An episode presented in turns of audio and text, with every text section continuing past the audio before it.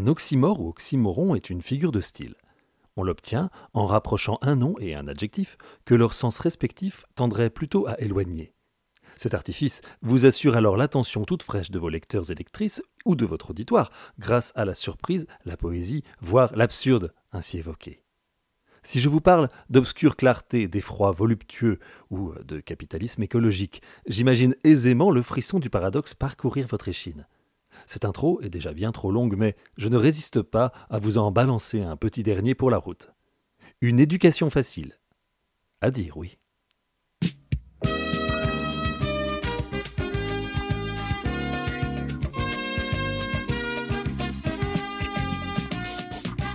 Bonjour et bienvenue dans Facile à dire, le podcast qui raconte tout petits ou tout grands. Je suis Vier et si cette introduction vous a rappelé vos plus belles heures de collège, eh bien désolé. Arrêtez de dessiner ce gros A ou cette feuille de chanvre au blanco sur votre trousse et rangez-moi tout ça dans votre respect. Bon, plongeons plutôt tête tendue dans le grand bain de notre sujet du jour. C'est quoi les douze violences? Finish him!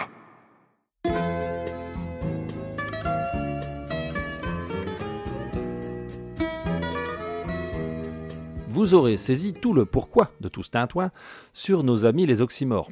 Bah oui, douze violences, en voilà un qu'il est beau. Euh, pourquoi pas gentil taloche ou débonnaire pression psychologique C'est bien là la belle et grande vertu de cette appellation. Douze violences. Ça choque, ça interroge. C'est quoi? D'où ça vient? Alors ça, je peux vous le dire assez facilement. Cette appellation et ce concept de douze violences sortent des écrits de Madame Schul.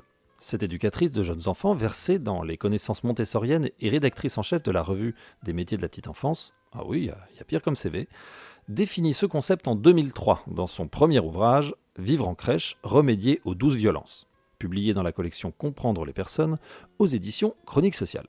Avec ce livre, elle ouvre une boîte de Pandore salutaire et éclaire de cette appellation intrigante mille et une de nos petites et grandes faiblesses éducatives. Parce que c'est ça une douce violence, une chose à laquelle on ne fait pas attention, un truc qui passe comme ça, sans qu'on se demande s'il n'y aurait pas eu un moyen de faire autrement. C'est un peu une direction éducative plus ou moins consciente. Et c'est dans cette non-conscience de la pratiquer, euh, parce qu'on n'a souvent pas conscience non plus de l'avoir vécu, que se perpétuent ces petits travers. Je reviendrai sur tout ça. Continuons notre présentation. Les douze violences font partie de ce qu'en bon amateur de sigles, on nomme les VEO, les violences éducatives ordinaires. Vous pouvez mettre là-dedans les fessées, les cris, le chantage par exemple. Ce sont des formes de communication, dirons-nous avec euphémisme, qui semblent tolérées et admises dans la vie quotidienne. Vous n'avez qu'à voir les tollés que provoque l'idée même de proposer d'interdire les fessées. Un épisode de ce podcast vous présente déjà mon avis raisonnablement contre cette violence, pour le coup évidente. Ça reste un coup physique euh, d'un être humain sur un autre. Je pense que même avec une mauvaise foi en titane, on peut, sans trop d'artifice, qualifier la chose de violence. Et bien même là, il faut lutter pour en faire prendre conscience à certains et certaines. Mais, comme je le détaille dans l'épisode 3, je ne cherche pas à blâmer ni condamner les gens dans cette position épidermiquement défensive. Bref, imaginez comme il va être coton de démontrer l'existence puis l'impact de nos douze violences si maintenant racontées. Mais comme on est motivé comme jamais, on se remonte les manches, on se fait craquer les phalanges, et on sensibilise à tout va nos contemporains.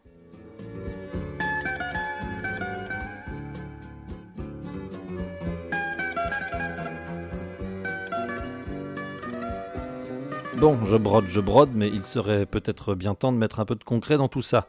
Bien sûr, faire une liste exhaustive des douze violences, c'est un peu comme vouloir apprendre à peindre à une poule.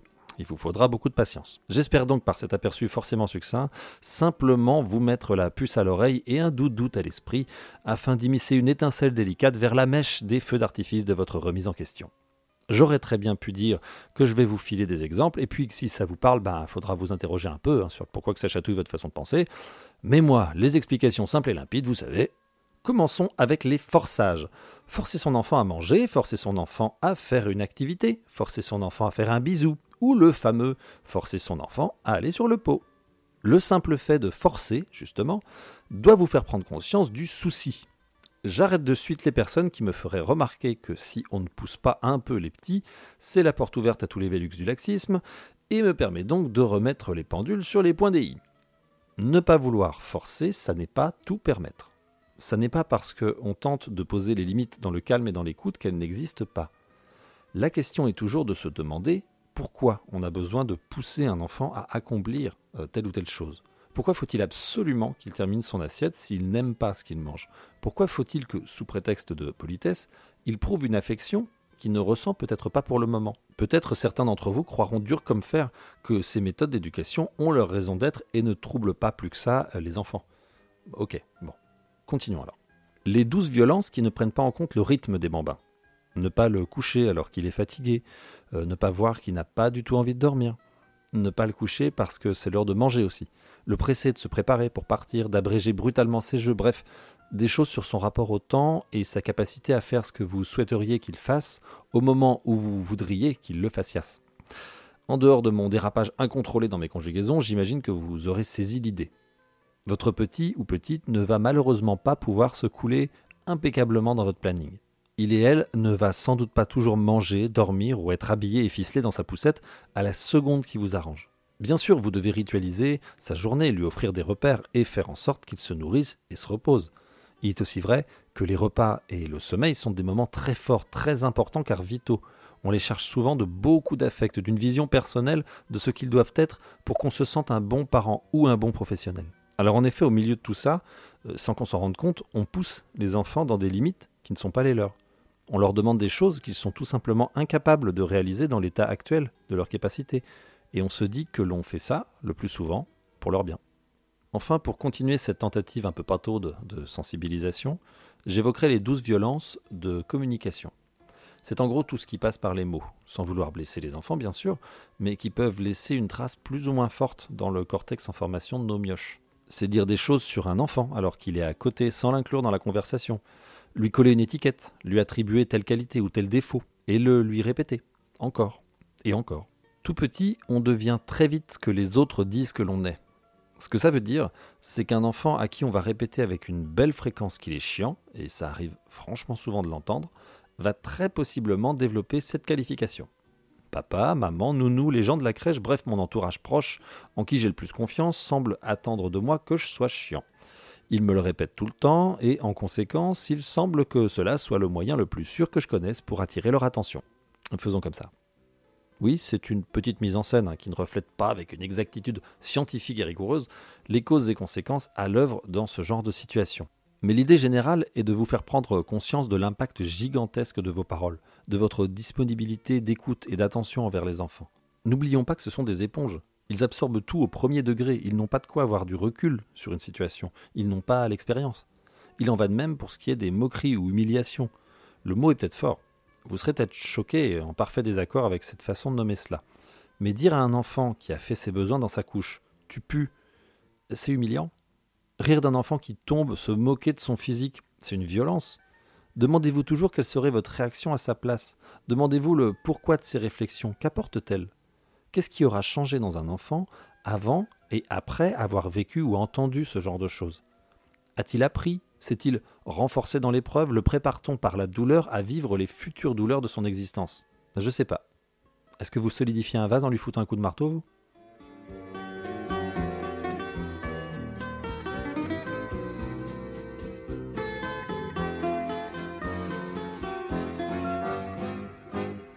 À ce moment de l'épisode, il y a des chances pour que je vous ai un peu énervé, avec euh, ce que certains verront peut-être comme des critiques tatillonnes. Oui, ça c'est pas de la violence, euh, bah, on peut plus rien dire de toute façon, ça va, moi on m'a dit bien pire et je suis pas mort. Alors, si ça c'est vraiment un argument, euh, j'ai envie de dire tant mieux, hein, vu que je vous préfère vivant, et même bien vivant.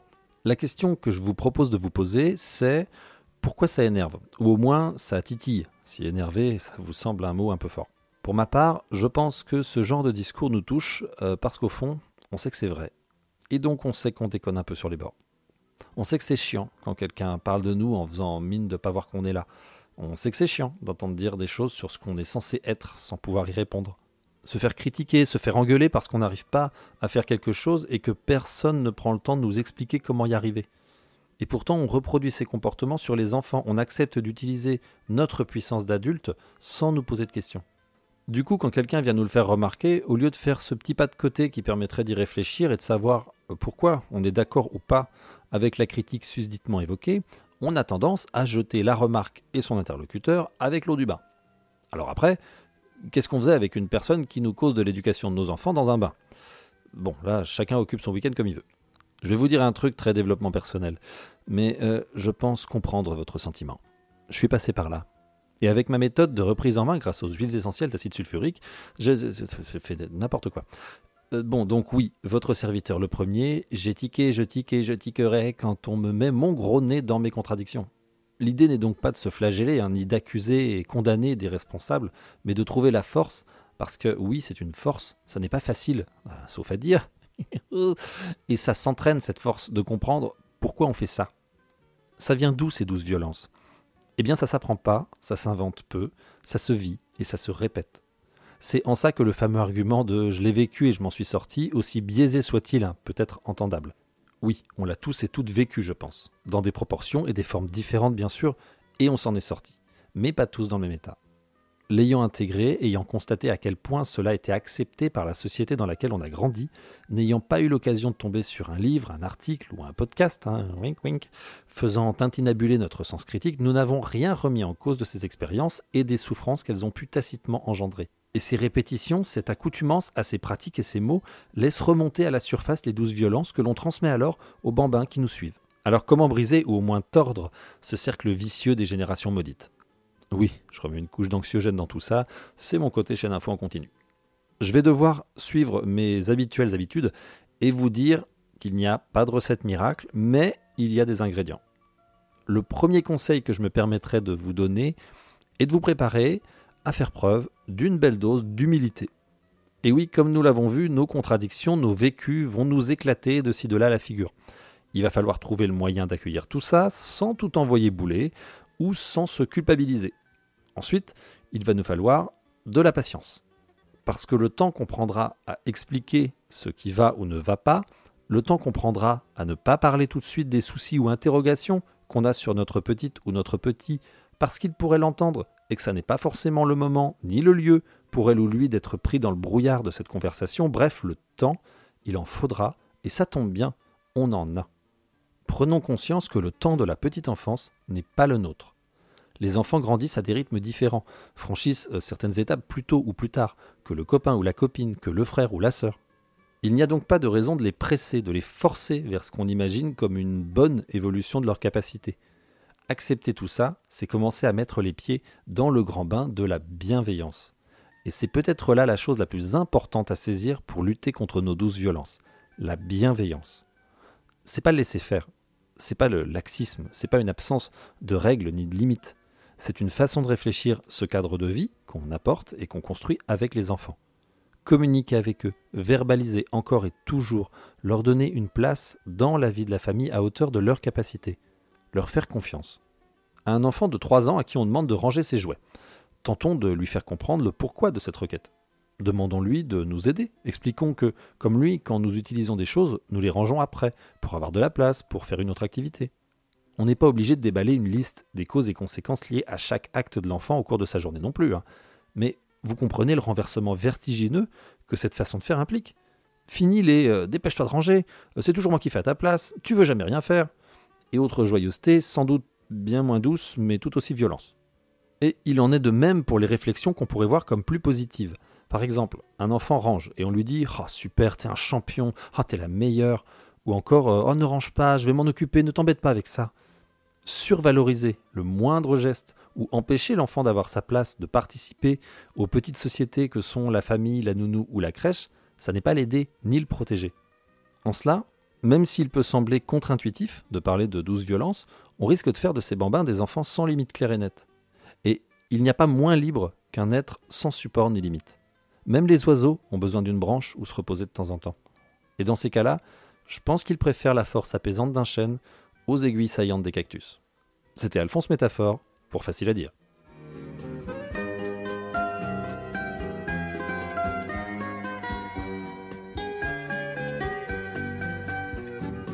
Voilà, tout ceci est de toute façon bien trop court pour enlacer toute la galaxie noire des douze violences. J'espère au moins vous avoir un petit peu intéressé à ce sujet et donner l'envie de creuser tout ça.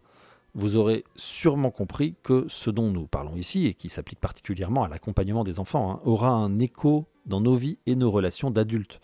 Le pas de côté, l'extirpation grandiose de nos habitudes anxiogènes que permet la bienveillance, est un outil qui, comme l'intelligence ou la poésie, ne s'use que quand on ne s'en sert pas.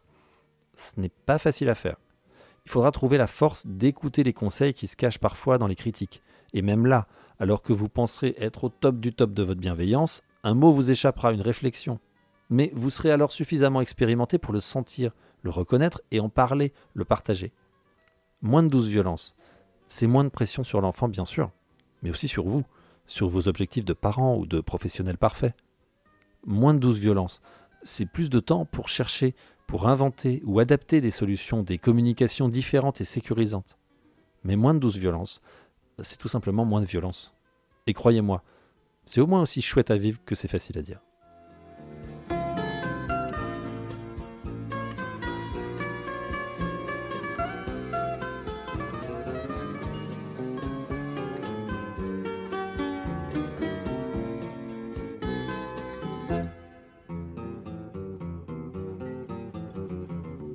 Messieurs, dames, bienvenue à la fin de l'épisode. Je vais me permettre de vous bombarder de merci euh, pour votre attention, pour votre fidélité ou votre curiosité qui vous a amené à découvrir notre programme. Comme toute la grande podcast sphère, euh, j'ai à peu près les mêmes topos, c'est-à-dire merci pour vos partages, merci pour vos futurs partages, et puis merci pour euh, les débats qu'on peut avoir et les discussions. Si vous voulez savoir ce qui se passe autour de ce petit podcast, il y a l'Instagram facile à dire, il y a la page Facebook facile à dire et le Twitter aussi qui doit être facile à dire ou facile à dire. Euh, comme vous le voyez, je suis hyper impliqué dans les réseaux sociaux, c'est un truc de dingue. Vous aurez remarqué que je suis pas forcément hyper affûté euh, niveau réseaux sociaux, j'y suis pas souvent, je poste pas grand chose. Maintenant, je m'en sers surtout pour pouvoir discuter. Donc si vous avez envie d'entamer la conversation, faut pas hésiter à passer, faire coucou. Et avant de vous laisser, double reco. Une première recommandation, bienveillance avec euh, un site internet et son pendant YouTube qui va avec. Il s'agit du site de Simone Nissen, je vous mettrai tout ça dans la description, hein, vous en faites pas, et de sa chaîne, qui porte le nom, sa chaîne YouTube, dans laquelle elle euh, poste des vidéos, ben, aussi sur la petite enfance, aussi sur l'accompagnement, avec euh, vraiment un regard extrêmement bienveillant, des trucs et astuces, quelque part, pour pouvoir, voilà, vous aussi rentrer dans ce monde merveilleux de la voluptueuse bienveillance. Comme pour toutes les autres causes, je vous laisse vous faire votre avis, hein, de toute façon. Euh, moi, je trouve ça très intéressant, sans doute assez complémentaire à ce que j'essaye de produire.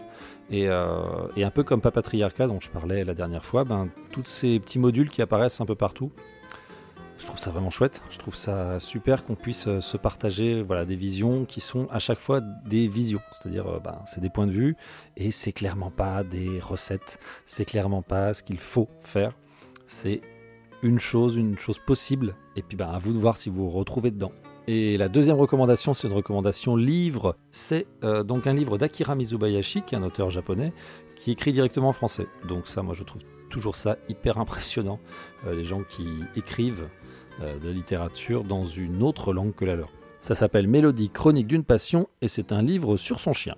Il y a des gens que ça va sans doute pas mal intéresser, des gens que ça va sans doute pas mal rebuter. Euh, je ne peux que vous conseiller à tous et toutes de tenter de vous y intéresser parce que c'est vachement bien écrit, c'est très simple et c'est extrêmement agréable euh, à lire et à découvrir. Si vous avez eu des animaux, si vous avez vécu avec des animaux, en particulier avec des chiens, il y a des chances que beaucoup de choses résonnent, euh, résonnent en vous. Si vous n'avez pas vécu avec des chiens, je pense que ça peut être quand même intéressant parce que c'est un point de vue justement de, de personnes qui a eu cette, expérience et des fois c'est un peu dur à comprendre, je pense, quand on n'a pas pu vivre avec des animaux, ce que ça peut être que ce lien extrêmement fort. C'est pas pour autant du euh, les animaux c'est mille fois mieux, les êtres humains c'est nul à chier, qu'on peut parfois trouver dans certains endroits, que moi je trouve un peu dommage et un peu réducteur. C'est vraiment super intelligent. Donc euh, je ne pourrais pas vous en parler de façon plus intelligente, il n'y a qu'une solution, tentez de le lire si ça vous intéresse. C'est beaucoup mieux que de m'écouter parler beaucoup trop. Vous n'imaginez pas comme faire ces remerciements à chaque fois est une galère, puisque j'improvise, je refais les phrases mille fois, je bafouille tout le temps, c'est une catastrophe. Mais s'il y a une seule chose qui doit ressortir de tout ça, c'est merci. À bientôt. Ciao.